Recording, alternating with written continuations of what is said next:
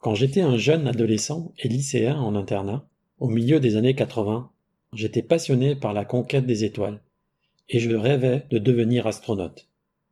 À cette époque, on n'arrêtait pas d'entendre parler du programme européen autour du développement de navettes spatiales Hermès. À partir de ce moment-là, les sciences ne m'ont plus quitté. J'aimais déjà les mathématiques, les sciences physiques et la chimie. Lycéen, j'ai participé au concours régional des Olympiades de chimie en Languedoc-Roussillon, et j'ai été l'un des lauréats. Une sacrée aventure qui m'a donné le goût de poursuivre dans cette voie.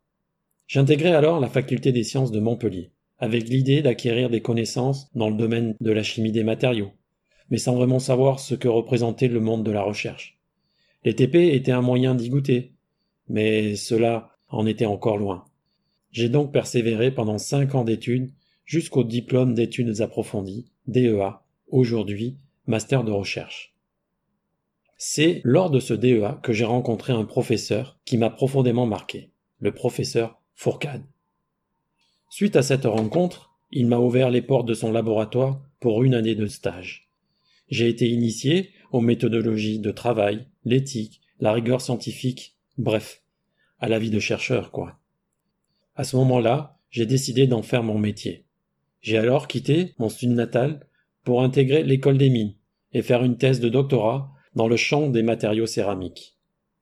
Au travers de plusieurs projets, j'ai alors été amené à travailler sur les matériaux céramiques, par exemple des prothèses dentaires, mais aussi d'autres céramiques utilisées pour recouvrir une navette spatiale et jouant le rôle de bouclier thermique lors de son retour sur Terre. Et la boucle est bouclée. Je n'ai pas touché les étoiles, mais quelque part je me dis que j'y ai contribué pour d'autres. Alors, vous aussi, faites des rêves et donnez-vous les moyens de les réaliser.